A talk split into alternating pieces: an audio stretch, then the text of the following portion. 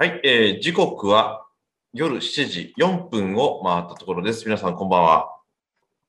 えー下関から発信しております、えー社会課題持ち込み型ライブトーク番組、ジョイン083、今日で67回目の放送配信となります。えー司会進行役の北尾洋二です。そして、いつものレギュラーでございますが、えー下関を代表する連続起業家であり、ベンチャー起業家の吉田悟、そして、この番組のお手伝い、映像クリエイター、ディレクターの岡藤凛太郎、えー、二人ともよろしくお願いいたします。はい、よろしくお願いします。はい。ということで、まあ、一週間あっという間だなって話をさっきもちょっと、えー番組始まる前に お話ししたんですけども、あのーなかなか落ち着かないというか、ね、世間の様子も緊急事態宣言が延長となり、で、台風もやってきて、なかなか落ち着かない状況ですが、吉田さんどうですか？そうですね。まあやっぱりなんか飲食店の営業が短くなってるじゃないですか、今。うん。やっぱシンプルに不便ですね。うん。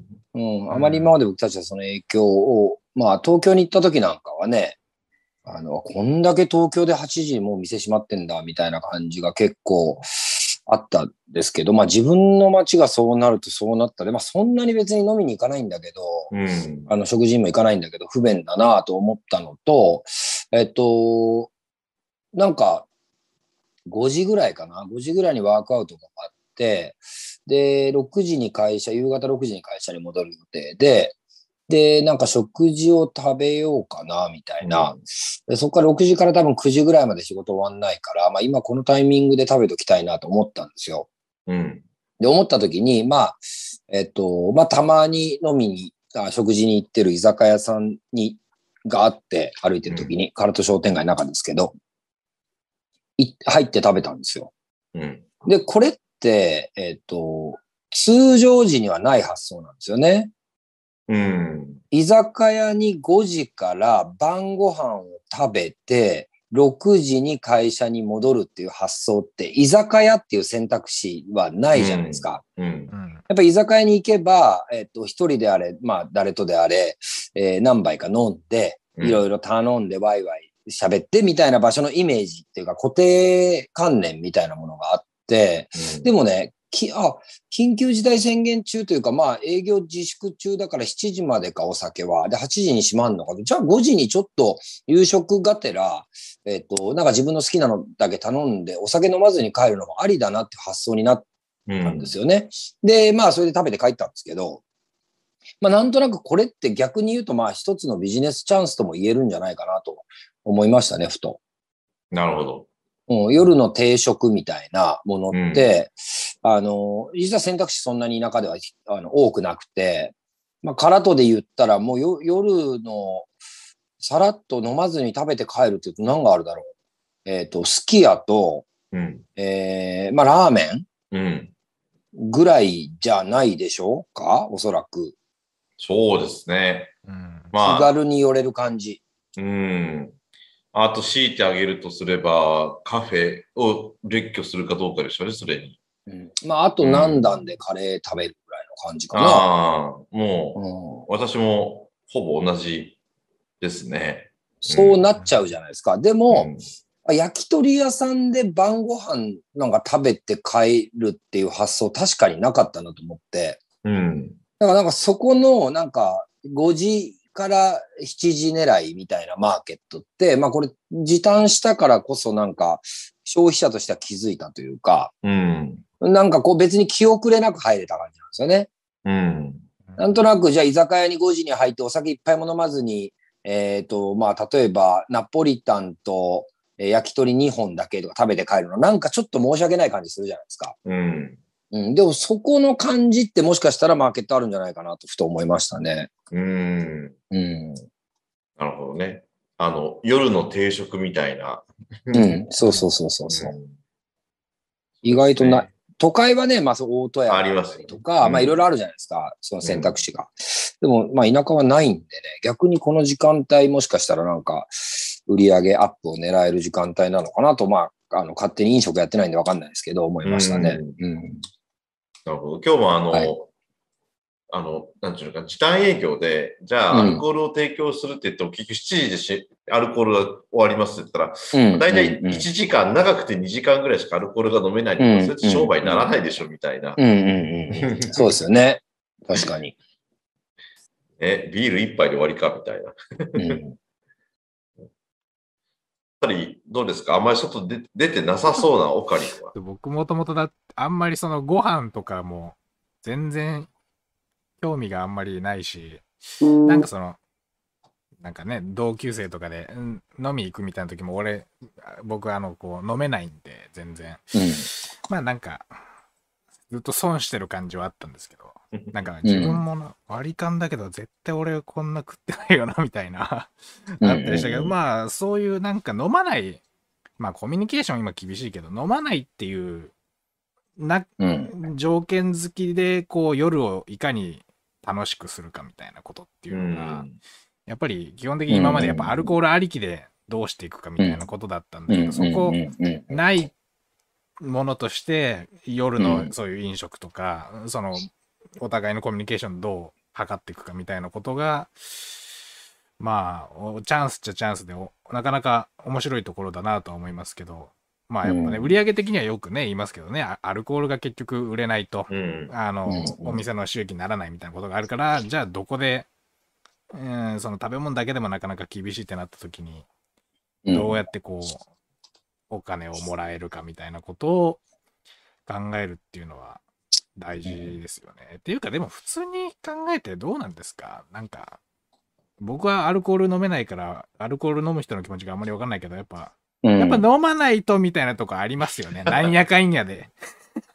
やっぱ飲ん、うんまあ、そうね、難しいよね、それ。俺もなんか、オカリンぐらいの年の頃って、なんかアルコールを含んだ、えーコミュニケーション、まあ、ノミニケーション的なやつに、まあ、ちょっとし否定的うんやったし、正直。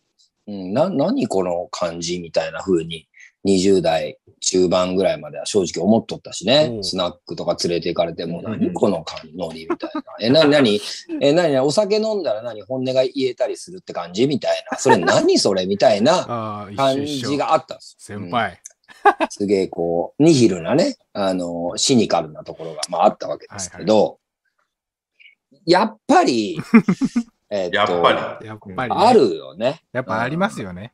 ある。あれは何なんだろうな、その、無防備な、だから、内容そのものにあまり意味はないですと。うん。ね。そのお酒を飲んで語ったこととか、あのまたあいつなんか熱く語ってるよとか、出たあいつの宇宙の話とか、例えばね。うんあの、出た宗教の話とか、出た陰謀論とかはもうあある。で、そのお酒を飲むとそれがこう、いろんなことを語り出すわけですよ。それぞれねうん。自分語りというものを、まあ、始めていくとね。えーもしくは自分を投影させた社会の何かみたいなものを、まあうんみんながこう語り始めるから、その内容そのものにはもうほぼ僕は意味がないと思いますね。結論から言うと。ただ、その時間に多分価値があって、うんうん。なんかこう、前飲んだよね、みたいな。うんその前飲んだよねうん前提があると、なんかちょっと場が柔らかくなる感じっていうか、うん。その次会った時のなんか感じがこう少しえー角が取れていくということにおいて価値があるなというのは、あの、年をこう重ねていくと、なんとなくわかるようになってきましたね。うん。うん。でも正直得意か苦手かって僕は苦手ですよ。今でもね。うんなるべくならできれば行きたくはない。正直なところ。ただそのいいところが分かってるから、まあその時間を使っておくっていうことが、この先のコミュニケーションを潤滑していくためにはまあ大事だよねっていう、あの感覚で僕は行きますね。そんなにお酒が好きでもないし、飲めないし、そんなに。うん。というような感じがまあ僕の、まあ本当に好きな人っていうのは多分お酒が好きだから、うん。うん、本当にお酒が好きな人の中には僕あんま入りたくないですね。お酒が好きじゃないから、そんなうんに。そううん、それはもうその好きな人たちでやっていただきたいなと思いますけどね。趣趣味としてね、お酒好きそうな人そうそうそう。たちっていうまあ、まさにまさうんに、まさにですよ。うんなるほど。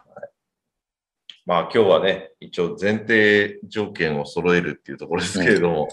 まさにそこもね、そうなんですよ、本当にね。うんうん。まあ、お酒で言うと僕もだから、全然い、いや、嫌じゃないっていうか、まあ、うん飲めないから、そのなんかこうのよ、酔っ払った感覚みたいなのがしょ、もうわかんないんですけど。うんうん、とはいえ、そのなんていうかこう、なんていうの？やっぱそういうの時間大事ですよね。てか結局やっぱ人間、お互い一緒に時間を過ごすってことがすごい大事。うんそうですそう。よねうんとね、ううんん、間違いない。それは本当にコロナ禍で、えっと、う一番分かったことじゃないかうな。ん。これだけ2年近いこう抑圧生活みたいなのが続いた時に、いや、やっぱりこういう時間って良かったよねっていう時間の一つでしょ、その、うん。うんたわいもない会話をしながらなんとなくダラダラと過ごすみたいうな、ん。うん、いう時間が大事だなと思いますね。ねだから昔、うん一応いつか忘れたけど、僕の好きな東博樹って人が人間のいいところっていうのは、動物とかとも友達になっちゃうとこだって言ってて、結局その最初はなんかペペットショップとか保健所とかかうん。ら引き取った動物って別になんかな、なんとなくかわいそうだなとか思って引き取ったりするんだけど、うん。もうただ一緒に暮らすだけで、いつの間にか友達になって、もう家族と呼んじゃうみたいな。うん。で、そういうので、まあその家族の哲学っていう、まあ、しあの、章があるんですけど、本の中で。うん。そういうの言ってて、まあそうだよなっていうね、やっぱね、そのフィジカルでこう、同じ空間をこう、ただ、なんか会話とかでもなくて、それは、その会話の質が高いとか、コミュニケーションの中身がすごいあるとかじゃなくて、ただ一緒に過ごすだけで、うん家族になっちゃうみたいなことが人間すごいんだっていうのうん。とかあるし、そのなんかやっぱ、フィジカルでこう、一緒に過ごすだけで、まあ、まあいいやつかなみたいな。なんかそういう感じっていうのをね。いやいや、あると思うよ。んそうそう本当に。だからやっぱアルコールは今までそれがもう必須の要素として入ってたんだけど、それが、うんそれない時にじゃあどうやってそれやっていこうかっていうか、うんまあ感染症もあるから、その単純に同じ密閉空間にいるっていうのが厳しいから、それもいろんな要素があって難しいところはありますけど、なんか普通にただね、場所貸しますみたいな感じでも意外とちゃんとうん。ファンがいる居酒屋さんとかだったらいけそうな感じしますけどね。ちょっと酒出せないけど、みたいな感じで。場所は貸しとくわ、みたいなこととか。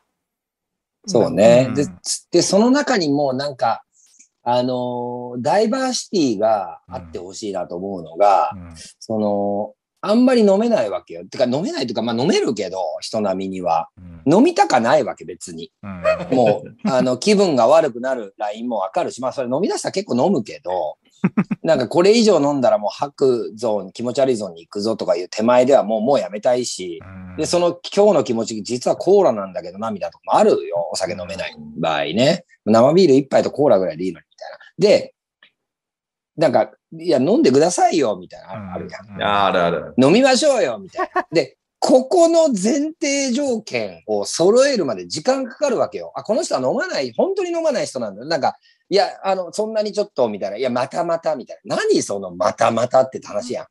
うん。でも本人がうん自分の意思で、いや、いい、大丈夫です、コーラでって言おうのに、またまた、何、何、そう、何、俺がお酒本当は飲みたいのに、今日は何こうあお酒を飲まずにコーラを飲もう。本当はでも飲みたいけど、おコーラで我慢しとこうって思ったって思ってるわけって話やん。うんそのまたまたっていうのは。あれを本当に俺はやめてほしい。いや、マジで。この前提条件が揃うと楽やん。あの、俺じゃあコーラでっつって、ううんん。でそれがスッと通っていくみたいな。うん俺コーラでって言うと、いやいやいや、牛田さんと何言ってるんですかと。うん名前言っちゃうんでしょみたいなやつあるやん。はいはいあれ、本当にやめてほしいね。大の大人がコーラでって言いようやんけね。それが、それの前提条件は揃えたいなっていうのは、俺本当よく思いよったね、若い頃。うんそれは、あの、私も若い頃でも今でもそうなんです。私、カシスオレンジが大好きなんです。いわゆる甘いお酒が好きなんですよ。うん飲むと、もうね、まず笑われるでしょ？あと、女の子可愛いみたいなね。そうそうそう。で、可愛いって言われるんですよ。うんうん今度もっと言うとすごいのが、うん。例えば、えっ、と、2、3人とか、例えば2人で行ったとして、うんえー相手がビールで私がカシスオレンジだとしましょう。もっと言うと、相手が女性だとしましょう。うんそしたら大体ウェイターさんは僕にビールをよこして、うん女性にカシスオレンジなんだけど、逆ねっていう形なんですよね。だから、その見たことある。うん。はいはい。これって、その前提条件以前にダイバーシティのまさに、これってある意味さ、あれじゃないですか、偏見じゃないですか。男はビールだみたいな。うんうんいやいや、男だってカシスオレンジ飲みたいわみたいな。うんうんうん いや、それまさにね、本当にアインシュタイン先生が言ってることでしょう。あの、常識とは18歳までにあつコレクションした偏見の集まりであるみたいなね、うんいうことですよね。だからなんかそ、ダイバーシティってそういうことなんで、多様性がある、あるっていうね、別にカルワミルクでもいいじゃんとかね、コーラでもいいんじゃないみたいなね。でも、うん条件反射的に出てくる、いや、またまたっていうのは、これお酒で例えてるけど、多分、そこかしこにあるんですよ。うん。え、何言ってるんです？みたいな。うん例えば海に行って、よし、じゃあ泳ごう。いや、ちょっと僕あの、大丈夫です。見と見とくの好きなんで。いやいや、またまた、みたいな。海まで来て何言ってんの？みたいな、この条件反射的に出てくるこれって、あの、だからこれこそまさに偏見であり、えーまあ、差別をんであり、ある種のね、区別でありっていうところだから、そういう意味での、えっと、これは前提条件っていうことではなくて、なんか、まあでも前提条件ってことになるのか、男とはっていう前提条件とか、そういうことですよね。うんそうですね。うん、まあ、ここはね、ちょっとね、これからやっぱ絶対にね、僕は是正していった方がいいし、僕たち世代特に超意識しとった方がいいんじゃないかなと思うんですよ。う。うんんうん。それこそ前回と前々回みたいな、あの、ワクチン打ちましたと同じですよね。うん、うん。本質的な部分で言うと。うんうんそうですね。うんえ、なんで、え、なんで打ってないのみたいなことになるじゃないですか。だかうんら僕、最近それ、どうし、どうし、ワクチン打ったとか言って、いや、ちょっと今のところまだ迷っとっすね、みたいな。え、なんでですか？って、いや、陰謀論信じてるんでっていうようにしてますね。そうするとちょっとなんか、笑い、笑いが出る。あ、なるほど。笑い。で、それでも終わ終わるっていう。あ、それで終わるんだ。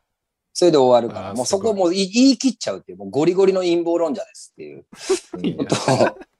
だから、えあの、いや、そんなことないでしょうって言ったら、今何回打ったのって、いや、もう来週2回目です。あ、なんか2回目打ったら、あの、IC チップ埋め込まれるらしい。なるほどね。はい、するんですよ。もうこれぐらい多分シニカルにもいかないと、うんあの、っていう感じなんだけど、ワクチン打ったっていうのは、やっぱここ最近、やっぱ出てきましたね、たくさん言われる。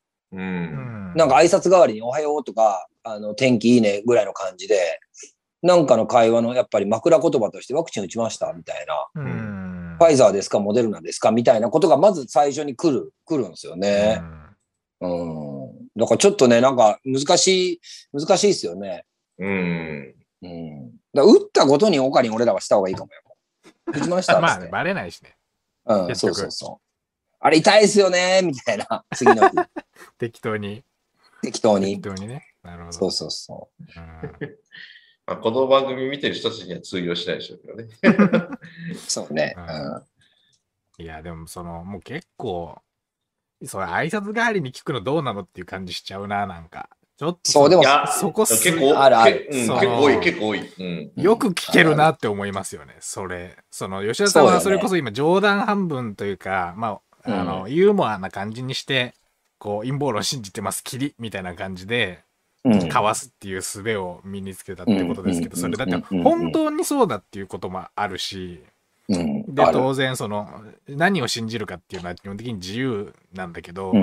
そのなんか、そうじゃないと思っ人思ってた人がそうだった場合の時の、その返しちゃんと考えてんのかっていう気しますよね、その質問。いや、本当に、いや、本当に信じてるんですよって真顔で言われた時、それどうすんのその場の空気みたいな。うん。うん普通にその、しコミュニケーションとしてリスキーだなってちょっと思っちゃうな。まあでも、一緒に仕事する仲間だから、なんか聞いときたいっていうことなのかな。うん、でもいいや、あれに近いんじゃない？あのー、めちゃくちゃ失礼なあれ。えっ、と、お子さんまだ？みたいな。ああ。ああれに近いよね結構。パあれ、あれ俺相当やばい質問と思ったのよ、あの質問結って構。ね、パーソナル、ガッと入っちゃってるぞっていう。そうそうそううん。土足でしかもね。うん。あなんかね、あれ、あれやっぱり言われてる女性、しんどいだろうなと思うね。うんう。ん。え、結婚何年目みたいな。いや、まだです。いや、結婚何年いや、もう5年です。あそうみたいな。うんそろそろね、みたいな。うるせえよ、お前って話やん。いや、ほんとお前に関係ねえだろ、お前にっていうま話なわけやん。うっせぇわですよね、本当ね。うんいや、本当に本当に。でも、だからそれが条件反射的に出ちゃうっていう、ね、世界なわけですよ。世界と混在してるわけですよ、今。うんそういうのが、えっと、ダイバーシティだよねとか、えーそういうこと、ね、えーで考えられる人たちと、あのもう条件反射的に別に悪気も、これが一番悪気悪いことなんだけど、悪気も何にもなく、そうであるという前提条件のもとに、こう出てくる昭和の言葉の数々。まあ一つはそのさっき言ったように、お子さんまだとかいうことですよね。うん。最近、お母さん見ないけど、元気？とか、うん。はいうん。例えばね、めっちゃ病気の可能性あるわけじゃないはいですか。うん。だから結構、なんか、うんまあでも難しいから、それってだから結局やっぱ町内のコミュニティが成り立ってた時代のコミュニケーションなんですかね。うん。うんまあ、どうなんですかね。もう意思確認みたいなものが、その言葉っていうか DNA の中にあるのかな。うんそういう。だって僕なんてもう話が飛躍してて、うん、その、新入社員で入、いやいや社会人1年目の時に、うん、えー、とある、まあ、金融機関、まあ、あえて言いませんけれども、とある金融機関の偉い人と、まあ、席が一緒になることがあったんですね。で、それが忘年会だったわけですよ。うん、会社の忘年会。うん、で、まあ、元々は面識がちょっと若干あった人だったんで、いやー、今年も北尾さん、1年生で頑張ったね、お疲れ様でしたって言われて、うん、うん、ところで、お子さん元気って、いや、いねえよと思いながら、うん、うん、なんかもう、いる前提でそういう会話を自然としちゃう人がうん、いるっていうことで、今から20年前その洗礼を受けて、うん、あ外見の雰囲気なのか、そう、そもそもそれがなんかね、当たり前のように出てくるのか、ああ、そうか、みたいな。でもそれってへ普通に使ってる時点で、これもし間違ってたらどうするんだでも結局、いや、まだ私結婚してないんですって話したら、ええー、みたいな話だって、それ笑いで終わったんども、うん、うん、なんかね、今そんなことやったら大変なことじゃないですか。うん。うんいやー、そう。かなんか結構、結構パーソナルなことにこう、ず、ずっけずけと入ってくる感じって昭和ってあるじゃないですか。ううんん。ね。だからあれが、まあでもあれもなんか、だから芸能人のオタク訪問とか、うん。なんか芸人さんの月の給料とか、うん最高いくらもらってましたかみたいなことが、まあ普通にバラエティでやられてるのもその象徴ですよね。うん確かにね。あれですよね。あの、突撃隣の晩ご飯をどう捉えるかでしょうね。うんうんうんうん。あれすごい番組ですよね。ねえ。あと、ああ、日本の社長とかね。うんうん ああいうのがあるから、なんかまあそういうのは別にいいもん、聞いていいもんだみたいな感じになってるんだけど、まあパーソナルな話題に、うん、どこまで、どこまで入っていくのかっていうのは、それこそだからやっぱり飲み会じゃないけど、食事会とかなんか旅行とかって、ちょこのコミュニケーションを密にしていった結果ね、結果、なんかそういう関係性になることはもちろんこれあり得ると思うし、うんうん。うん、でもなんかこう、挨拶代わりのみたいな、あの、うん挨拶代わりのワクチンとか、うんうんだってさ、それってさ、ぎあの、例えばそれを宗教に捉えたとしましょうよ。うんうん。オタク何宗みたいなこと聞かないじゃないですか、いきなり挨拶代わりに。いやいや、ほんとね。ね。で、それと一緒に近いと思うよね、俺。うんワクチン打ちましたとか、うんお子さんはとか、もしかしたら、えー子供は作らないということの主義があある方かもしれないし、うん。何かこうね、あの、できない理由がある方かもしれないし、いろいろそれぞれパーソナルが、まあ、あの、違うわけだから、だからね、そういう例と同列だよって教えてあげないといけないですよね。そうですなんかワクチン打ちましたって来たら、オタク宗教何って聞く、返す。これかもね。いや、まあまあ。で、それ何が関係あるんですか？で、こっち、それこっちのセリフだよっていう。これ、このラリー。でも、このラリーしてたらう、ん人が寄ってこないでしょうね、こんなこと言ってたらね。うん ワクチンで言うと、その、僕の親とかすごい、なんかフランクにやっぱそういうき感じで聞いてくるわけですよ。打ったみたいな。うんうんうんで。最近その思ってるのがその、うんせなんかせ政治みたいなもの政治性、うん政治の政治性みたいなものっていうのってそのなんかあのスピリチュアルじゃないけど、うんその見える人には見えるし見えない人には見えないんだなっていうことをすごい思ってるというかそのうんつまり、多分僕のお親とかその、うん親戚とかにしてみると、まあ、未だに基本的に主要なメディアって言ったらテレビだし、で、うんテレビで基本的にまあ、まあちょっと不安ありますけど、打ちましょうよみたいな、まあ、もうはっきり言ってもうプロパガンダみたいなこといっぱい起こってるじゃないですか。うん、怒ってで、る。まあまあ、もしかして実際にね、あの、それが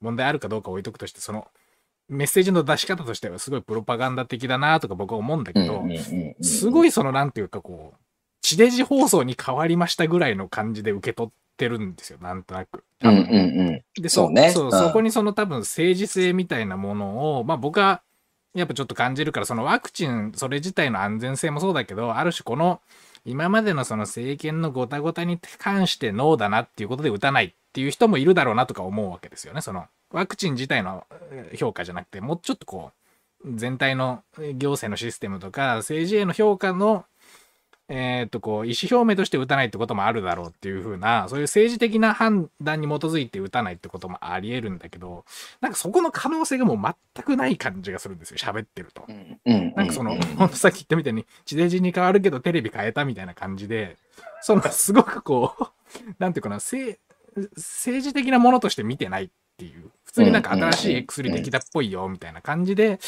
うん。見てるからこんな感じで聞けちゃうんだろうなっていうのをすごい感じてて、やっぱそのさっきも言ったけどその政治性みたいなものってやっぱその見出す見出せる人にしか見出せないっていうところ。うん。で見出せてしまえば何だって政治にも見えてきちゃうから厄介なんだけどうん。そこっていうのがなんか驚くほどないんだなっていうのをすごい最近あの家族と会話しててお思うんですよね。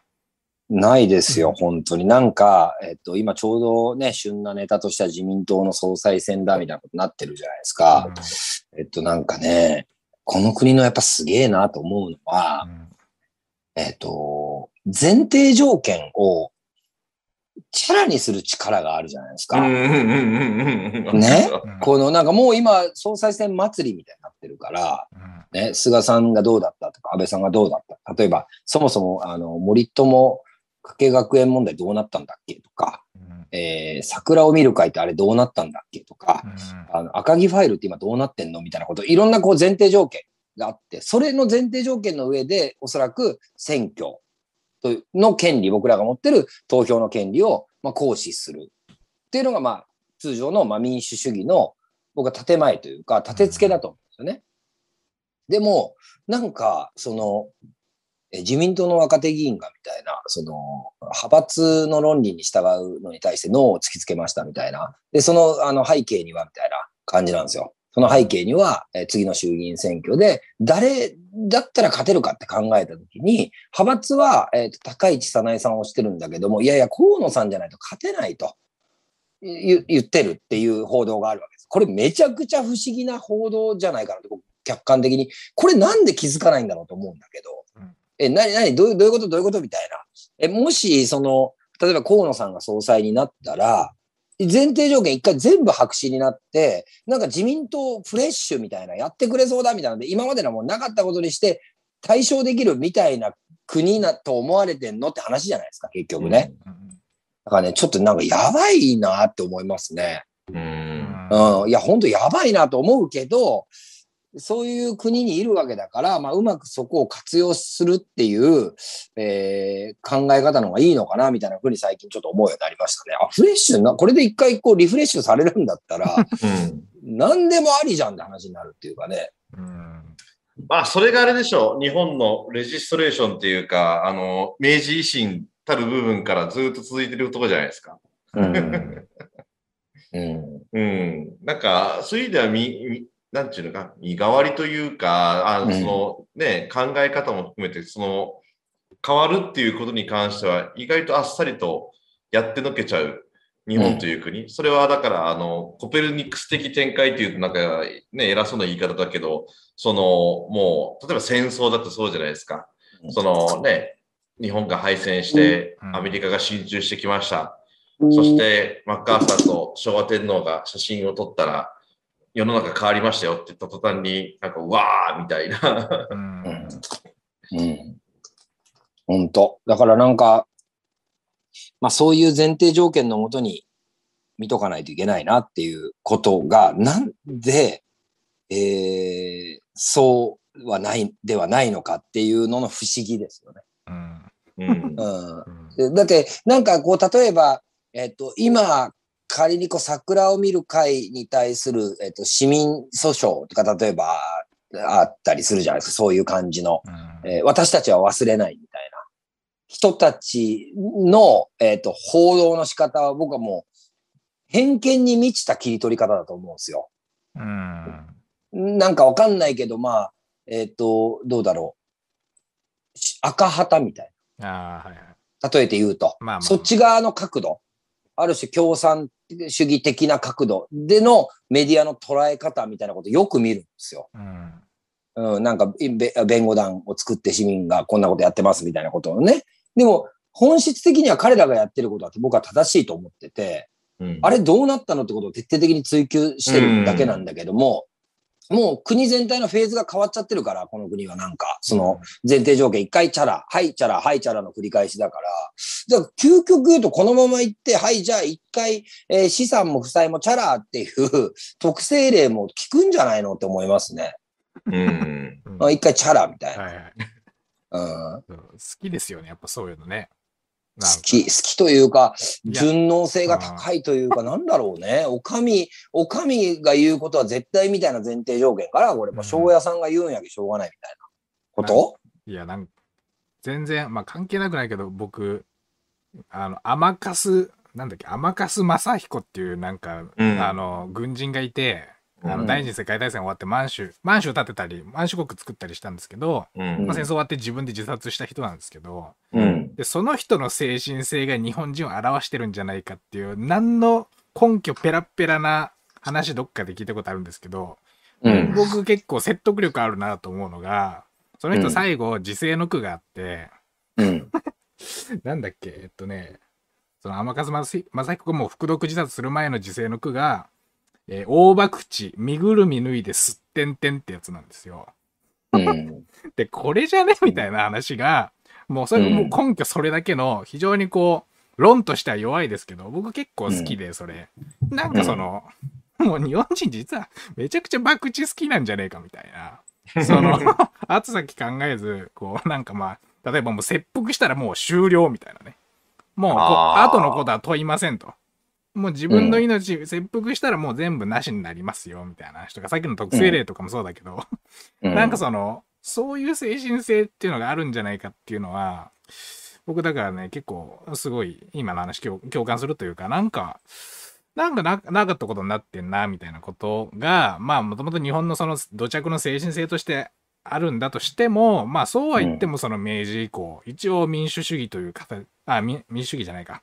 まあ、特に戦後とかか、戦後とか民主主義って形をとってる以上、まあなんかそういううん日本人の持ってる気質とは別にやっぱりそういう政治的なシステムができてるんだから、まあ、きちんとうん政策とか、なんか何をやったかってことを評価していきましょうよってことを思うけどなんかねないですよね。なんかないね。そのくせう、ん、あのー失敗した人ずーっと許さんよね。うーん。そのくせ。そうなの。もう一回チャラにするっていうね。うんうんなっとるわけやんだって、なんか、うんあのー例えばその渦中に菅さんが、ね、あのー総理としていた時はあの人何言ってるかわかんないとか、うんえーことごとくなんかね、言ってることが伝わんないとか、えーで、この金オリンピックなんでやるのか、いろいろあるね、いろいろある。で、その総括みたいなのがないやん。うんないですね。ぎね、オンラインの言論の中にいる人たちっていうのは、その、あるよ。深掘り TV とか見ても、それに対する総括、いい良かったとこ悪かったところとか、そういう、そういう、すごく大事なことやん。でもなんか、はい、チャラみたいな、うんなって、なんか今度は、えっ、と、誰がなる、誰がなるっていうところにこうわ話題が、こうアホなんやないの？日本人って。シンプルに。うんそのくせ、誰々さんが不倫、例えば不倫したとか、誰々さんが軽犯罪を犯したとか、あの人ってなんか前科があるらしいよとか、例えばね。どれだけその人がその後構成して真面目にしてたとしても、え、あの人って聞いたみたいな。これはずっと引きずる。いつチャラになるっていう、それが。チャラにばっかりしとるやんって話やん、それってさ。そうか。それがなんかちょっとなんか日本人のなんか、なんか相対的なというかなんか、すごく抽象的な日本人の嫌なとこやわ。うん。う。うんん。まあでもいいっすねなんか、うん例えば今テレビ出てる芸能人とかでも、結構昔めちゃくちゃやってる人とか、なんか別にわざわざ掘り返さないけど、なんか普通に薬物で捕まりましたみたいな人がいて、うん。なんか意外と結構その辺のその、なんか案外許されてる人と、そのうんなんか一発退場みたいな人のなんか差が意外とありますよ。なんそこのラインも結構明確じゃないし、あれ、うんなんかこの人今、ワイドショーで今、誰かちょっと微妙なことやった人、スキャンダルとして取り上げてる、このコメンテーターも昔、あれみたいなことってあるじゃないですか。うんあの辺のなんかラインって確かにまあなんであなんでこの人 OK でこの人ダメなのかっていうのがよくわかんないとこもありますけどね。なんかまあでも案外うんうん。それはバックボーンとか実績とかいろいろあるんじゃないですか。コネコネとかなのかな。まあね、例えば勝慎太郎なんて何回ああの、ね、パンツの話を毎回毎回もう子供の頃から 変わってないけれども、うん。ね、でもあの人ってもう許されてるわけじゃないですか。結構大麻でね、どうのこうのって麻薬のけん関係とか、まあ、もっと言うと井上陽水もそうだったわけだし、うん。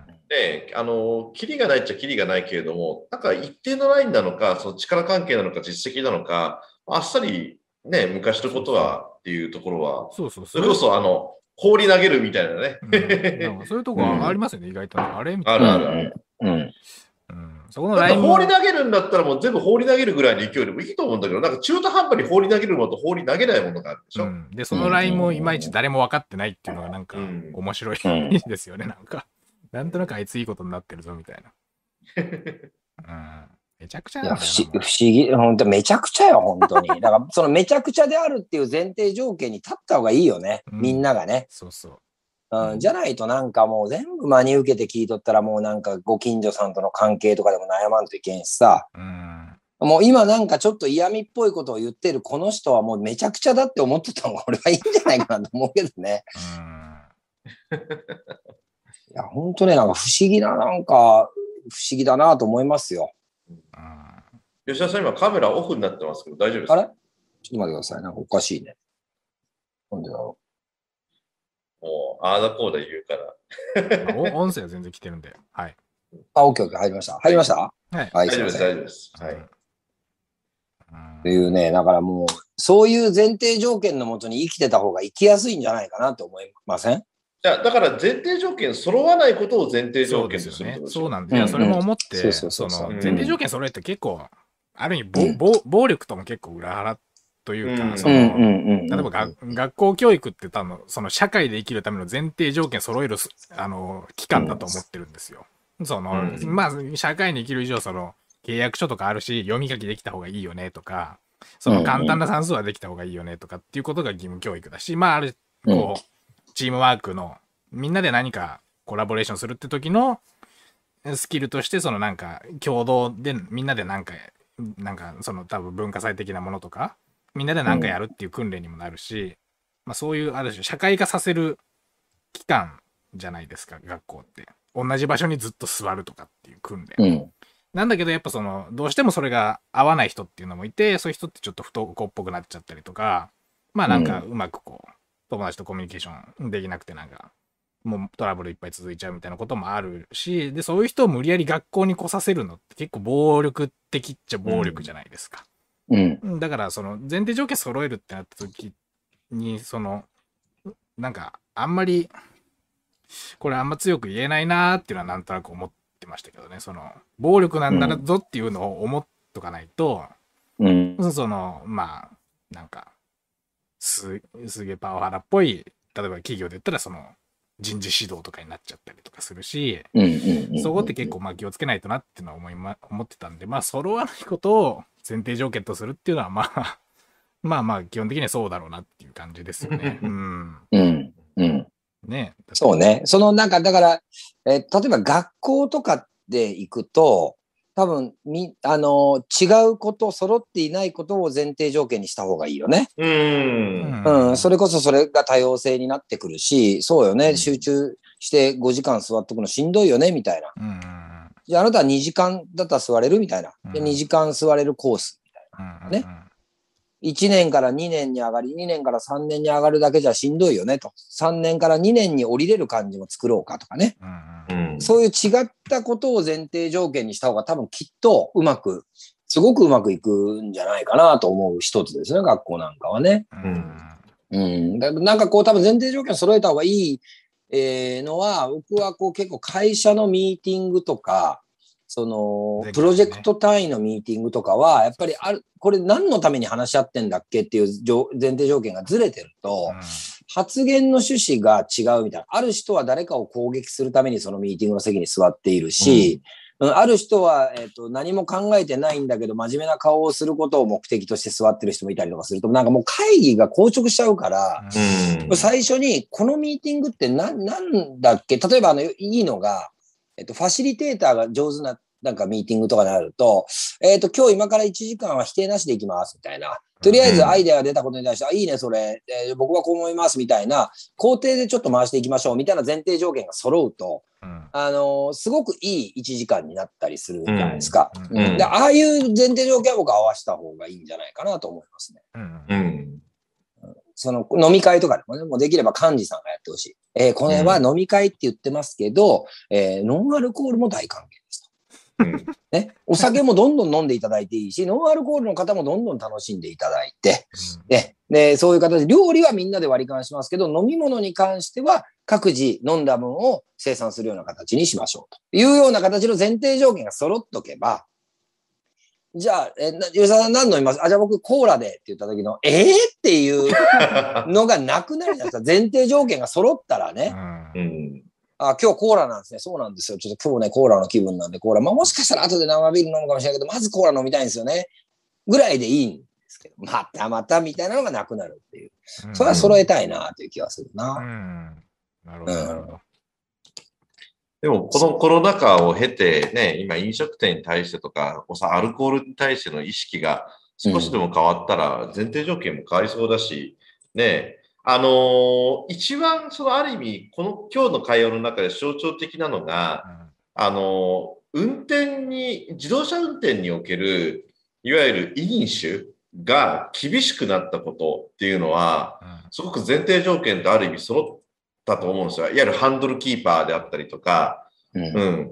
あの、そういうことって、ね、あの、まあ、でも、そうって、で前提条件イコール法律なのかっていうことになるんですけど、うん。うん。だから、その前提条件の揃え方っていうのもある意味、そのね、大事かなっていうところで、うんうん。だからそれわざわざ法律にする必要あるのかうんぬんということ。要は、そのね、福岡で悲しいそういった飲酒運転でね、死亡事故があって、それがきっかけにして、ルールが変わったわけじゃないですか。うん。うん、だからそのゲームチェンジまではいかないけれど、ルールを変えていくっていうことを前提条件を揃える一つの、まあ、なんていうの、活動というか、アクションでもありますよね。うん。う。うんんまあだからうん、大前提みたいなもうんのが多分まあ法律みたいなことなんだと思うんですよね。うん大前、例えば大前提としてやっぱ人殺しちゃダメよねっていうう。ん。うん。これは、あの、この回は人を殺したらダメですよっていう前提条件揃える問題じゃないじゃないですか。これはもう大前提としてそれはダメだよねとか。うん。で、その大前提が、えっ、と、多分今僕ダイバーシティじゃないかなと思うんですよ。うん。うんダイバーシティっていうのがお経のように唱えられ始めて、まあ、7、8年ぐらい経つのかな。うん。えー男女、機械、均等法とかも含めた感じのこの流れ、7、8年、まあ10年近い流れじゃないですか、この感じって。で、いよいよと、なんか、なんちゃってダイバーシティから本当のダイバーシティみたいなところに、あの、今移行してる、こう、時代がね、移行してるところなんじゃないかなと僕は客観的にま見て思ってるわけですよ。うん。で、多様性みたいなところの話が今日冒頭から結構あって、だから例えば、えお子さんはとか、ワクチンはとかって、宗教はっていうのは、そのある種多様性を閉ざしてるっていうか、あの、多様性を閉ざす、つまり A or B という選択の中で C をもう認めない感じのすごくこう狭い社会になっちゃうから、なんかやっぱ大前提としてこれからもう多分ダイバーシ、多様性だよねっていう、多様性を認めていくっていう、インクルーシブな世の中を作っていくっていう方向だよね、人類が向かってるのはっていう大前提の上で前提条件、あの、人は要するにバラバラであるという前提条件が成立するんだろうと思うんですよね。うん。うん。だからなんかこう、これはこうで、この靴下は白じゃないといけないっていうことを前提条件にしてきたんだけども、うん、まあ赤でもピンクでもそれはその子の何かを測る物差しではないよねっていう前提条件に立って、校則をもう一回見つめ直していかないといけないし、それが大前提ダイバーシティを語るべき最低条件じゃないかなと思うんだけど、ここが全然日本は追っついてないから、うんすげえ息苦しいというか、生きづらい場面みたいなのが多いんじゃないかなという気はするんですよね。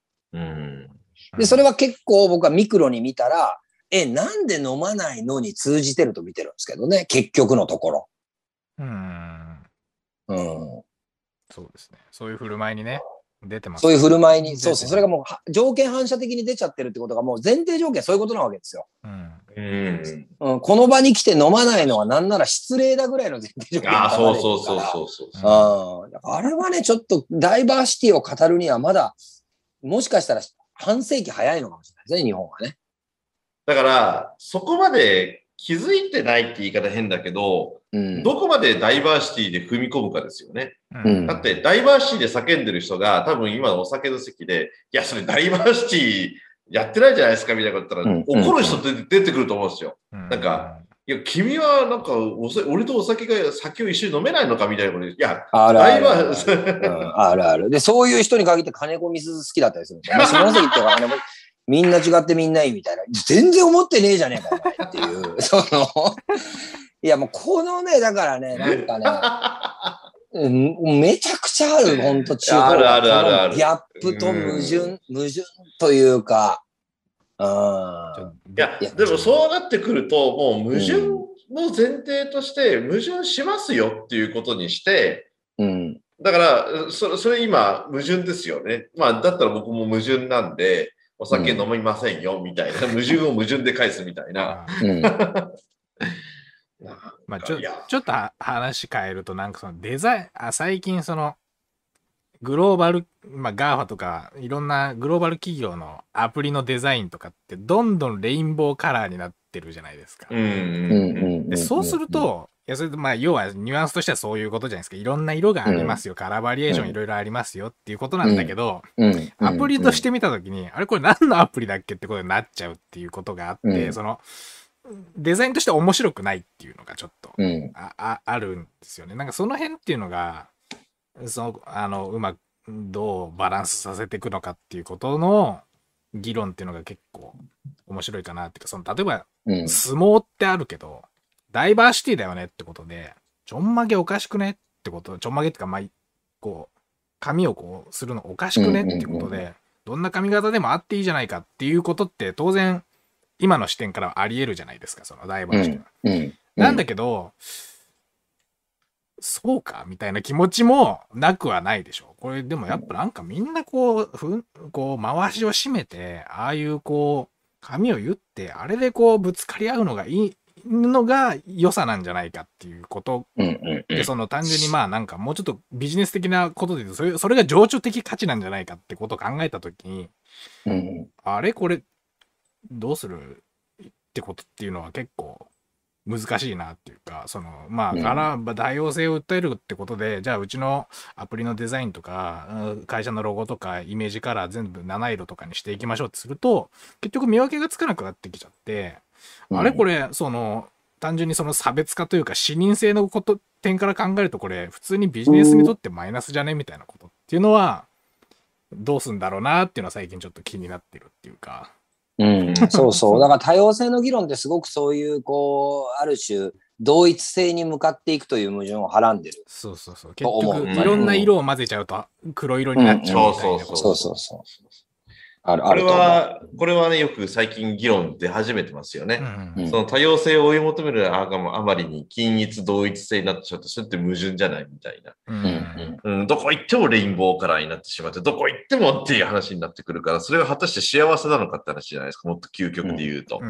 うんうん、いなんかね、なんか同調圧力含めて、この地球っていうのは、どうしてもやっぱり極端な、極端なとは言わないけどね、なんかそう、そうしちゃいますよね、結果的に。だってうんあの、なんていうの、ちょっと極端な例としてね、その、なんていうのかな、うん、民族浄化っていうか、そうナチスまではいかないけれども、なんか多様性でなければ君は地球人じゃないみたいなこともあっちゃならんと思うんですよね。なんかうん極端な言い方をするとね。うんうん、だからこれって難しいなっていうか、多様性というものをね、その、どう自然のものに落とし込んでいくかっていうところで前提条件にするって、そうそう。なんかその、まあ、これは、文うん。文化人類学とかでもうずっと言われてる、確か70年代からずっと言われてるのが、その、うん。例えばある国では、まあ、ある条件を満たした人を殺してもいいっていう文化だとするじゃないですか。うん。うん。で、その文化っていうのを、まあ、その、いわゆる遅れた民族だとか、民主主義が整ってないっていうことで、その外国、他の違う国に介入していいのか問題って、これ未だに結局答え出てないんですよ。文化人類学でそれどうすん、まあでもやっぱり人道的にというか、そういう国で育った以上、そうそういうふうに悲しい死に方する人がいるのは許せないなとは思うけど、これは明らかに文化介入じゃないかっていうことの議論ってずっとされてて、結局、今、今のところ何とも言えない感じになってて、結局この前提条件揃えるってこともお同じことだと思ってるから、結構ね、やっていくとあれ？みたいな。これ、どう、どうする？みたいなことは うんありますよね。まあ、そう。まあ、そうね。まあ、だ、でも、あれよね。あの、こういう議論を続けていくことそのものに多分きっと意味があってね。う。んうん、は初めてのね、あの、体験というか、日本人からするとさ、まあ、もう同質性の極みみたいな民族でさ、うん、あの、そういうところで育ってきた、こう、人たちが多様性をどう認めていくか、なんかやっぱり日本の中に外国人がいる感覚って、もう今じゃなんかね、あの、コンビニエンスストアの、あの、アルバイトの子たちも外国人がもうね、圧倒的多数になってるから、もう結構意外と当たり前に浸透、あの、ししてきつつあるけど、またここからこう移民政策取るなんてことになってくると、まあかなりのアレルギー反応が確実に出てくると。でもそれはきっと時間を経て当たり前になっていく。で、その当たり前になっていくプロセスの今、こう段階の中で、それをダイバーシティという言葉、まあ多様性という言葉を持って、まあなんとかこう意識づけをしていこうという期間と捉えるならば、まあこういう議論をけあのしていくこと。で、前提条件っていうのは、あの多分に同一性を求める方向に向きがちであるという前提条件を持った上で、あの、ダイバーシティを眺めておくってこともすごく大事だろうと思うし、うん。うん。だからそれ、意外とね、そういう本質的なところを、が、なんか一回横に置いとかれて結構こうダイバーシティとか SDGs とかサステナビリティとかっていう民族でもあるじゃないですか、僕らの日本って。なんか、こう、サステナブル祭りみたいな。うん。上、上っ面だけ見てね。そうそうそう。上っ面だけ見てなんか SDGs のバッジつけてますみたいな。俺なんか、なんかの時に、あのー基本的に SDGs のバッジをつけてる人はあまり信用できませんみたいな、なんか講演会で話したら3割ぐらいの人がつけてて、俺耳真っ赤みたいなのあったけどね。やべえみたいな。いそういうね、なんか、あの、ところがあるっていう前提に立っとけばね、うん。つけるときに考えると思うよ、俺。うんうんうん。俺も、もうあるよ。なんかでもらったわ、あの、SDGs バッジを。ね。で、迷ったんよ。つけるかどうか。でも、いやっていう。で、つけてないわけ。で、こういう風になっていくと、なんか、議論の前提があってきて、わかるみたいな。うん、でも、つけることから始まることもあるよ、みたいなことの議論になっていくじゃないですか。でも、え、何つけてないのって初めから来られる感じって、何恥ずかしがってんの？みたいな。うんで、これはやっぱりイコール、え、ワクチン打ってないの？にと一緒なんですよ。で、ここをね、ちゃんとやっぱり、あの、議論できる土壌を作っとかないと、僕とかオカリンみたいに打ってない人間は非国民になるリスクがあるわけ。もうこれ近づいてるからね、そっちに時代は。どうもおかしいよ、なんか最近。うん。そうですね。まあだからそう、結局議論するしかないみたいなね。そう、それしかないんだよ。で、逐一、これどうなのかっていうのをケースバイケースで、うんその現場現場で、うん。いや、そうは言っても。も、うちの顧客って、ちょっと、なんか、なんかの回で言ったかもしれないけど、その、例えばなんかのひ店の表記をグローバル対応で英語にするのかとか、中国語も載せようとかって時に、いや、ちょっとそれコストかかるし、うちよく考えたらお客さんのほとんど地元の人じゃないかと、9割以上。じゃあ、やらなくていいだろうって判断もうん。おそらくあってしかるべきだろうし、そこを全部そのなんか、英語とか中国語載せてもこれ誰が読むんだっていうこともあるから、うん。やっぱその問題が起きた時にやっぱその ね、現場現場でこれどうするかっていうことをうん議論して、まあなんか、それなりにメンバーがうん納得した形でもう逐一対策していくっていうことなのかな。それしかないですよね、うん結局ね。うんうん。まあそのそワクチンに関しても。で僕も一応なんか言われたら、まあでもな、結構疲れるんだよな。ワクチン打たない理由説明するの。うん。そうね。。でも逆にさ、なぜ打ったのっていう質問に対しては意外と皆さん答えられんよ。うん。まあまあ、うんだ大体の人はまあ、なんか、死ぬかもしれないんでとか、その重症化を防ぐためみたいな。うんいいよな、みたいな、そんな分かりやすい理由を持ってて、みたいな。うん こっち結構しんどいんだよな、みたいなね。しんどいね。俺もなんかもうしんどいよ。まあでも、いや、まあ、下関住んでるんで、みたいな感じかな、俺。いや、そんなにないんですよ。で今日4人とかっすよ、みたいな。うんいや、僕も博多でずっとす、まあ、多分打つし、みたいな。うん。東京でずっと仕事してるんだったら多分打った方がいい。かかるリスクが高いからね。でも下関、今日6人ですからって考えたときに、うんなんかまだいいかな、みたいな。いや、うん完全に否定してるわけじゃないからね。うんまず科学的根拠がわかんないから、まず。そうそうそう。うん。多分ずっとわかんないから、それ。そうそう。だからめっちゃこう、例えば下関市で7000人とか今日ね、もう嘘でしょみたいな。明日にはってなると、いや、ちょっとあたふたして打つかもね、と思うしね。それぐらいの感じですよ、正直なところ。うんうん。だからそこがなんかこう結構深刻に、ええ？なんで打たないんです？って来られると、いや、そんなに理由はないんですけどね。で、やっぱ言葉に窮しちゃうところがあるから。うんでもこの感じはね、僕なんか A or not A みたいなこう、分断を生んでるわけじゃないですか、つまりね。うん。で、これってじゃあ究極言うとナチスがやったユダヤ人迫害なんじゃない？みたいなとこじゃん、これ結局ほん。とほんと。ね。ちょっとね、や最ばいよ、俺ら。ガス室にぶち込まれるよ、本当 最近なんだっけ、ちょっとサイトの名前忘れちゃって、あれですけど、あの、それこそ、結局、なんか、そのワクチン打った人はサービス受けるとか、う受けないみたいな話がどんどん出てきたら、それ結局その、う本来そういうのって警察がやるべき業務を民間にやらせてるんじゃないかっていう話がああって、それ面白いなっていうか、僕たちは警察になってるわけですよ、勝手に。こう、お金ももらってないのに。で、民間の側でこう勝手になんかこの、あなたうん打った打たないってことで、こう人をうん選別していくってこれ明らかに警察の仕事をやらされてるんじゃないかっていう批判が、論点があって、なるほどなっていうのは思いますよね。僕たち実はどんどん警察になってるっていう、その、うん。ね、前からちょっとその、なんだっけ、自粛警察って言葉あったけど、いよいよ本当に警察っぽくなっちゃってるっていうのは、うんまあなんかお面白いなと思ってそれ読んでましたけど、そうね。まあ、なんか江戸時代の、実は最大の、えっ、と、なんていうのかな、すごかったところって、いわゆる私服警官ね、今で目明かしっていう、その、いわゆるちくり文化うん。が江戸時代は実は半端なかったって言われてるもんね。だからこそ江戸幕府は300年続いたんだっていう。うーん。うん。だから結構日本じゃそういうところあるんよね。うん。なんかそ、の時代から。なんなら、ちょっとき鼻高々でやってますよね、多分ね。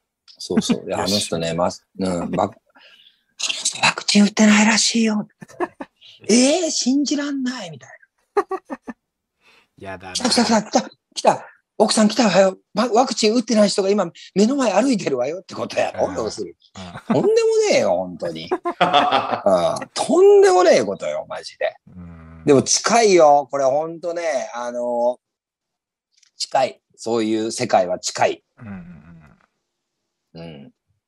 まあでもね、本当そういう雰囲気っていうか、だってもうワクチンパスポートとか言い出した時点でそういうことじゃないですか。うんそういうことですよ。もっと言うと、ワクチン接種したらこれができます。接種してなかったらこれができませんみたいなルールで、いやルールというか、サービス含めて出てる時点で、うん半年後、景色変わってるかもしれませんよ。うんいやいや、本当にそうですよ。本当にそうだと思う。うんだからここにいる、まあ、私も1回目接種しましたけど、打ってる、打ってないで、なんかもう扱いが、ね、扱いっていうかね。山田の画面だだけでかくするとかね。こっちで。ねえ。うん。いや、逆にわからないですよ。接種してない方がっていうことにもなるかもしれない。もし、もしですよ。うん。そう、そういうなんか映画チックなこと、なんかストーリーチックなことを言うと、なんかワクチン打った人がなんか全世界的に体調が悪くなってしまって、はいはいはい。ワクチン打ってない人たちがこれからの時代を生き抜くみたいな、まあよくそういうね、なんかストーリーがあったんです。うんそうなったらそうなったらもう僕はもう吉田さんとオカリに託しますよ。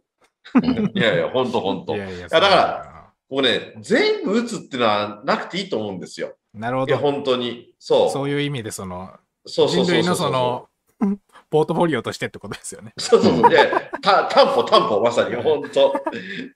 いや、でも本当冗談抜きで別に、あの、全員が打つ必要もないし、別に言論と同じように、そのね、大日本帝国万歳、天皇陛下万歳っていう意味での、ワクチン打ってください、万歳みたいなことはあっちゃならんし、うんううん。ん。だからそういう意味ではね、なんか打たない人は、本当逆に打たない、打たないでほしい、言い 言い方変だけど、別に打たなくてもいいじゃないですか、みたいな。ううんうん、ん。それはね、僕はぜひ、うん、なんかまあ守ってほしいって言い方が変だけど、そうそうう。んそう、それいいですね。結局じうん、みんなのメリットになるんだみたいな話っていうのはなかなか、うんうんうんい納得感のあるっていうか、その、だからその、結局生物のばらつきって、うん、その例えばねよ、よく言うけど、その、ファーストペンギンじゃないけど、その、恐怖に対する感じ方を、もともと遺伝子レベルで少ない人がいたりとか、うん。うんその人によってばらつきがあるみたいな話あるから、で、結局そういう人が例えばなんか、その新しい食べ物発見したりとか、そうそうのねそうそう。そのコロンブス的に新しいものを発見したりとかっていうことも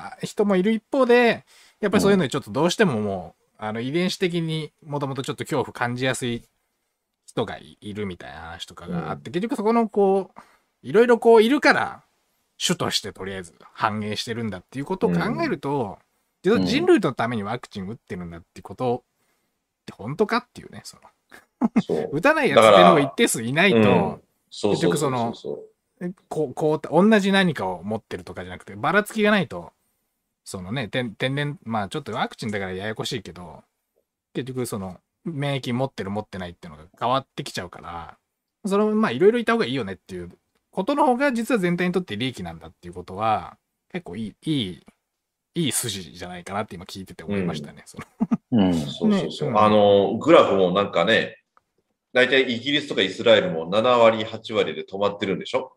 別にいいじゃないですか、止まってても。別に。うん。なんか、ああいう報道もどうなんだろうと最近思ってて、うん。うんなんかね、今日も日本国民のね、2回接種が5割超えましたって言っても、まあ、そうか、みたいな、それもどうなんだろうなと思いながら、一つまあ一つの基準としてはね、あれなんだろうけれども、難しい話だなと思いながらですね。うんああとやっぱりさっきのナマコの話じゃないけれどもね、第一ナマコを食べた人みたいな感じの、ああいうフグだって、フグ料理だって、いろんな人たちのね、そういう亡くなった人たちの中に文化としてフグ料理があるわけであって、フグなんて本当死ぬじゃないですか。ね、ちゃんとした人が料理しないと。ってなったら、ワクチンなんて、このわずかの短期間で一気にブワーっていってる時点で、それはね、違和感がないって違和感ありますよ、それは。どう考えたって。うん、うんそうそう。でもっと言うと、副反応、私も出ましたけど、その副反応を背負ってまでやらなきゃいけないっていう、その人間として拒絶してる反応じゃないですか、副反応って。なんか、これって、新型コロナウイルスかかるよりちょっとある意味怖いなっていう自分もいるわけですよ。うん。だって、そこまでリスク背負ってワクチン打つのかみたいな。毒ですからね、毒。毒を入れるってことですよ。いや、だってあの、私大学で教鞭取って、ワクチン2回目の接種の学生とかがもう本当体調悪そうで、いやそこまでしてワクチン打つのかと思って、うんなんか本当副反応で苦労されてる方もたくさん見てるとですね、うんいや、これコロナよりも怖いなっていうところを感じる自分もいるわけで、ううんんうん、これはちょっと半年後、この世の中どうなってんだろうなっていう気がしますね。うん本当ね、なんか大きくね、これ半年、まあ半年というか多分年末ぐらいうん。の感じでね、なんかいろいろとこうありそうだなという気がします。なまあ通通常のその、えっ、とコロナの季節性みたいなところを考えると、もう一波来るじゃないですか。11月、12月寒くなったシーズンに。これやっぱおそらく来るだろうと思うんですね。ワクチン打ってようが打っていまいがね、またもう一回の感染第6波みたいなやつがうん。来るんですよ。きっと。なんか流れ見てるとね。で、そ来た時でしょうね、ほんとね。うん。次もう one more 緊急事態宣言時短要請あんのかみたいなところもあるし、うん。そのある種ワクチン、え、打っても、で、ワクチン打ったら、要するに重症化を防ぐみたいなとこなんだけど、感染は防げないわけじゃないですか、このワクチンって。うんうんだから感染はやっぱ増えていく時期がもう one phase、two phase ぐらいありそうじゃないですか。結局要するに特効薬ができるまでは、うん。あのー続いていくんですよね、これってね、きっと。うんうん。うん。だからなんか、まあ、ある種ワクチンを接種するっていうところも、なんか、まあまあ、なんていうのかな、えっと、経済活動をなんとか、えっと、回していくためと言えなくもないじゃないですか、ぶっちゃけ。うんうんワクチンを打ったことによって人間の往来を OK にすることによって経済活動を回していくっていう思惑みたいなのが、うんやっぱ僕は結構あると思っているので、うんうん。だからそういうことも含めて、まあそれぞれがまあ自由意志で考えるっていう、すごくなんかいい機会ですよね、これってね。うん。うんうん。これから多分憲法改正とか、まあ9条の問題とか、いろいろ出てくるわけじゃないですか、今から僕ら世代が考えていかないといけないこと。それこそその原発なんかもそうだし、うん。その二酸化炭素の排出量どうすんのとか温暖化どうすんのみたいなこともそうだろうし、そういうことを考えていかないといけない、えー時代に入ってるわけだから、まあ、ワクチンのことも、その打つ打つ人も打たない人もそれぞれが考えた結論として、まあ一旦相手のその結論をまず尊重するっていうところの前提条件に立ってもらわないと、うん、結局のところ、なんかこの国でダイバーシティだ、LGBTQ だとか、夫婦、選択的夫婦別姓だとかっていう、その男女機会なんとかだっていうことは、結局やっぱ成立し得ないと思うんですよね。うん。そこが成熟していかないと、その議論がね。うんうん、だからすごいいいきっかけにななってほしいなと思うし、うん、いいきっかけにななるんじゃないかなとも思いますけど、ただまあまだそれは時期、あの、少々な感じがするので、まあ僕とかには本当に気をつけとかないと、あの、ガス部屋に閉じ込められて、あの、ガスを、あの、まかれて、うーってなるからね。そうですね。そう。だからもう一つの手段としては、打ったことです。はい。そうです 具体的なノウハウとしてうん打ったことにする。打ったことバレない。もしくは、もしくは今ぐらいの熱量で、なぜを聞かれること、聞くことがあなたにとってマイナスなのかを毎回熱弁するのどっちかでしょ？しんどいな。しんどいよね、マジで。しんどいな。いや、ちょっとうん終わりそうで、ちょっとあれですけど、すいませんけど、なんかその、なんか、あの、企業とか、まあアーティストとかが、まあその、まああアメリカの、例えば音楽、まあビリー・アイリッシュとか特にそうだけど、うんうんうん。あんだけポピュラーな人がめちゃくちゃ政治的な発言するわけですよ、積極的に。うん、うん。で、その、であるし、それを支持するって、そのスタンスも含めて支持するっていう人もいたりして、その結局うん。うん、最近の、まあ、SDGs とかもだいぶそうなってきてるけど、まあ、企業っていうのは社会的な存在なんだっていう時に、うん、まあ、うちも企業、私企業なんだけど、まあ、社会にうん、いる存在として、こういうふうにいいことします、いいいことをやりますよみたいな、その政治、ある種政治的なスタンスを表明するってことが結果としてお金になるみたいな状況ってあるじゃう、なんいですか。うん。あるあるあるある。で、なんか、結構しんどいなって思ってるんですよね。その、うん。要はうん。うん、そのうん。うん自分でちゃんとこう、ロジックを、論を立てて、うん、こう、言うっていうことって結構しんどいんだなってことを僕ワクチンの時に、う打ってないことを説明した時に思ってるというか、その、うん、だからまあさっき、今吉田さんの対策として、いちいちこう、しっかり 話すっていうことって、そんなに24時間の中でできることじゃねえぞっていうね、その、うん。結構そそうねそうその、うん何かを明確にしていく作業っていうのが結構苦しいもんなんだなっていうことすごい思ってますね。うん。そうね、ほんとね。で、だからそれがこう、えっ、と、すもう空気のようにね、うんつまり天気が今日はねとか、ののように出てくる、この日本のカルチャーっていうのは、このフェーズしんどいね。しんどい。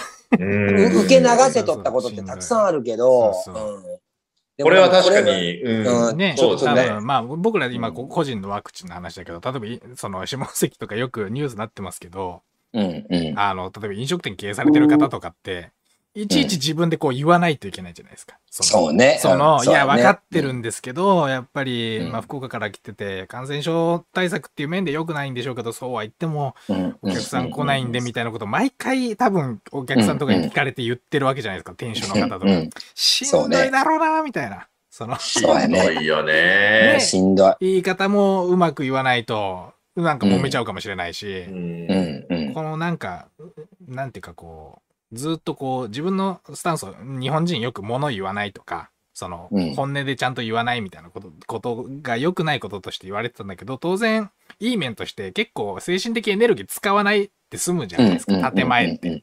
とりあえずこう言っときゃいいみたいなことが、な、建前そうそうそうな。うんで、結局本音でちゃんと自分でうまく論立てようとするときにすげえ疲れるってことは、うん結構大変なんだよな。その、例えば、あ、あ、まあ音楽とか好き、好きだから、アーティストとか見てると、そもそも音楽とかやってる時点で、うん。その具体的に政治活動にあんま介入したい人たちじゃないじゃないですか。うん。ね。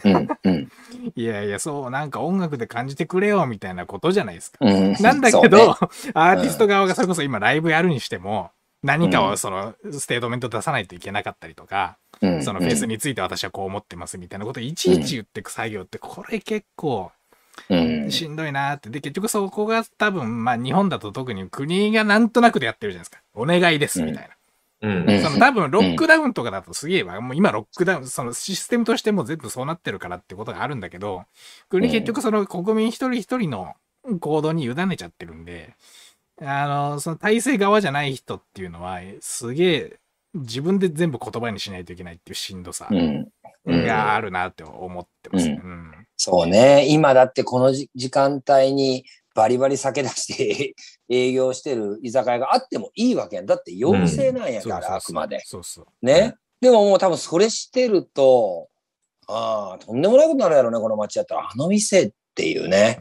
うんうんうん。いや、ほんとね。でも背に腹にはあ変えられないという状況の人もいらっしゃるでしょうからね。ううんんいや、ほんとね、なかなかの今シチュエーションですよね。これだけ続くとね、ほんと、もうもうね、これが67回目ですか？っていうことはってことじゃないですか。うんえーコロナ禍直後ぐらいから始めてるから。うんいやもうコロナ禍の真っ最中に始まって、まだコロナ禍の真っ最中ですからね。ね いや、本当ですよ、マジ。何にも前に進んでない気がするんですけど進んね。でない。むしろ悪化してます。むしろ悪化してる。うんうんそうなんですよ。いや、だから今の話聞いててね、やっぱね、前提条件揃えることってあの大事だし、もっと言うとね、楽ですよ。うん。うん。でもっと言うと説明の必要がない。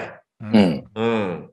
だから、今まで僕らは暗黙の了解という名のね、前提条件にね、そう、うん。そう、んに、ね。頼られてた、頼が頼ってたというより、あの、うんあ甘んじてたっていうかね、楽してたね。うんう。ん。本当超、超楽ですよ。ん この、そうん。いやー、そう考えたらアメリカって前提条件揃えるのが大変な国だったんだろうなっていうことを今更だから感じますよ。うんだから強いんだと思います、あの国はそうで。すね。うん。確かに確かに。ううんだって多民族で差別もあり、で、うん州によって雰囲気も違うわけで、うん。で、連邦国家なわけじゃないですか。うん。で、まあ、でもわずか短期間で覇権国家になってるっていうところを考えたら、うんああ、うん強い理由がわかる。うん今のこのうん1時間の話聞いてて。で、日本は弱い。そういう部分では。いや、弱い弱い。本当に弱い。うんでも、2000年というね、まあ、歴史と文化の中で立脚するものがあるから、なんとかそれで頑張れてるっていうところもあるなっていう、ところもあるんですよね。そうですね。そ,、うん。そのやっぱり歴史が長いっていう、まあ、伊勢神宮があったりとか、まあ、天皇制であったりだとまあ、か、武士道とかね。うん、や八百万の神とか、そいうこそうえーまあまあ、大大大前提みたいなことね。DNA の中に入ってる僕たちの前提条件みたいなものが、ギリギリこの国を、まあ、あの、維持させてるっていうこまあ、とですよね。よよりど、よりどころですよね、日本人たる。うんそうそう。それは本当に大きいことだかうんら、それは超やっぱりリスペクトだし、僕も好きな世界だし。うん。うん、でもそれ、その前大大前提みたいな DNA の大大前提みたいなところに行くと、まあ、や矢をよずの神みたいなものがあって、すべてのものには魂が宿り神であるみたいなことで考えると、実は多様性みたいなことを認めるのにはすごく適した考え方なんだけども、うん。あの、まあ、非常に単一民族に近い島国っていうところの、こう、育まれたカルチャーみたいなところが、やっぱり異質なものを認めないっていうものも同じく埋め込んでるから、この矛盾ですよね、そうね。両方の。そうそうそうそうそういや、新しいね、日本文化というか、和の定義っていうの必要かもしれないですね、これからね。そうですね。そう、うん本当にそうだと思う。だからその議論の入り口に立ったんだというふうに考えればね、うんあのーえ、なんでお酒飲まないのっていうところからスタートでしょ。そうですね。うんそう。もうそこがまさにもうみんな違ってみんないいということですからね。あの、うんこれから私はビールとね、えー、カシスオレンジ頼まれたら真ん中に置いてくださいって言います、私はだから。勝手に、そうま、勝手に手元に置くんじゃなくて真ん中に置いてくれって言いましなうんるほど。はい。ということでですねはい。8時20分と間もなくなりますあ、が。もうそんなになったんだ。ありええがとうございます。コメントはないですか今日コは。メントがね、ないです。ゼロない。いや、結構視聴者は普通にの感じだけど、もうなんか、うん。隙がなかったのかもしれない、ちょっと。今日はちょっとあれですね。うん今日はちょっとね、うんコメントのそうそ、ううんやっ、ぱコメント難しいね。余白がなかったかもしれない。我々の会話にね。そうね。うん、確かに確かに。うん確かに確かに。結構今日はちゃんとこう、論説として、あの、成り立ってた回じゃないかなと思いますよ、そうですね今日は、そう、過去、だからベスト3に入るくらい、本当、うん、論説としては、なんか NHK の、なんか、になんかね、あの、よく深夜にやってる解説番組みたいなぐらいに、うんちゃんと結構いろいろと、それぞれの立場、立ち位置で、きちんとした論説ができてるような気がしますね。そうなんかなんだよな。うん。まあ、コメンまト、コメントお待ちしております。はい来週はゆるゆるでやりますんで。来週よろしくお願いしますはいスカスカでやりままあでもね、こうやってでもちゃんと立脚した話をするとコメントが来ないってこともよくわかりましたんで。うん。まあ、これたまにはこういうのもあっていいんじゃないですか。はいということで。はいえー来週は、来週は敬老の日です。なるほど。敬老の日なんだ。休みです。は はいでも番組やりますから。いいですか？来週月曜日で何日ですかね ?20 日。ああ、いますいます。OK です。大丈夫ですね。はい。はい。じゃあ、そういうことで皆さん、えー来週、祝日ですけれども、ジョイ・デルハスさんやりますんで、ぜひ、あのーね、ご覧いただいて、ご意見、コメントお待ちしておりますんで、よろしくお願いいたします。ということで、はい、お願いします。えー、60? な、7? でしたっけ？67 68?67 ですね。はい。じゃあまた次回68回目よろしくお願いします。今日はどうもありがとうございました。さようなら。はいお疲れ様でした